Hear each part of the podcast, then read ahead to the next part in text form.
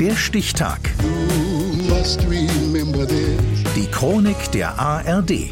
6. Mai 1998. Heute vor 25 Jahren wurde der erste Apple iMac vorgestellt. Reinhard Bartusch. It's not easy. Da dreht er sich im Werbespot um sich selbst, grün wie Kermit der Frosch. Der iMac. Von vorn ein Kasten, von hinten ein Ei. Ein Kastenei, jedenfalls kein Eierkasten. Schön bunt und durchsichtig.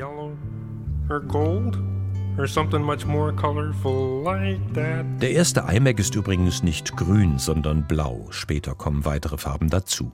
Es ist ein Riesenrisiko für den Apple-Konzern, der seit zwei Jahren am Rande der Pleite balanciert. Gerade ist Steve Jobs nach elf Jahren Exil zurückgekehrt, hat als Interimsboss Produkte einstellen und Mitarbeiterinnen und Mitarbeiter kündigen lassen. Eine Beteiligung ausgerechnet von Microsoft sichert 1997 zumindest vorübergehend Apples Fortbestand. Und da ist sie, die Chance, mit einem neuen Produkt die Kurve zu kriegen. Steve Jobs noch ohne Rolli in gewohnter Rolle auf der Bühne des Flint Centers in Cupertino, Kalifornien. Das ganze Ding ist durchsichtig. Es ist so cool. Stereo-Lautsprecher, Infrarot, das CD-ROM-Laufwerk in der Mitte und die coolste Maus auf dem Planeten. Apple baut etwas, was alle anderen Spieler auf dem Feld der Hardware ebenfalls hätten bauen können, aber es eben nicht für nötig oder profitabel halten. Denn die Komponenten, aus denen ein iMac besteht, gibt es en gros, die zugrunde liegende Technik ebenfalls. Nur das Betriebssystem und die Verpackung sind anders und so wären wir wieder beim Kastenei, das vor allem dem Kopf des Designers John Ive entsprungen ist. So niedlich irgendwie und farbenfroh. Sieht sogar von hinten besser aus als die Konkurrenz von vorn. The back of this thing looks better than front of the other by the way. And then an iMac comes from the marriage of the excitement of the internet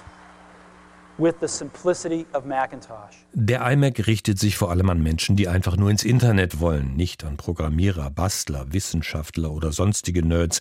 In drei Schritten, nein, zwei, ins Internet, verspricht die Werbung. Presenting three easy steps to the Internet. Step one. Plug in.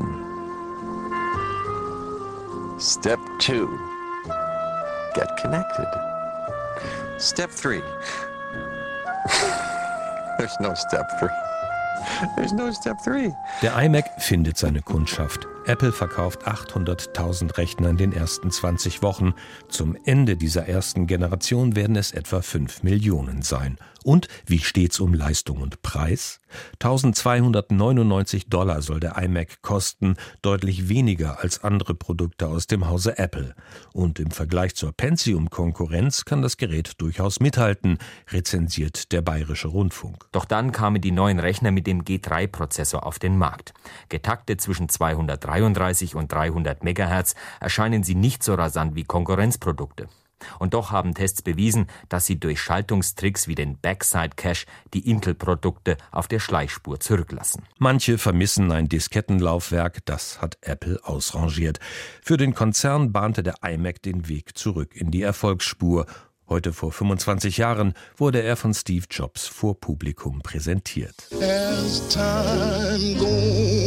Der Stichtag. Die Chronik von ARD und Deutschlandfunk Kultur. Produziert von Radio Bremen.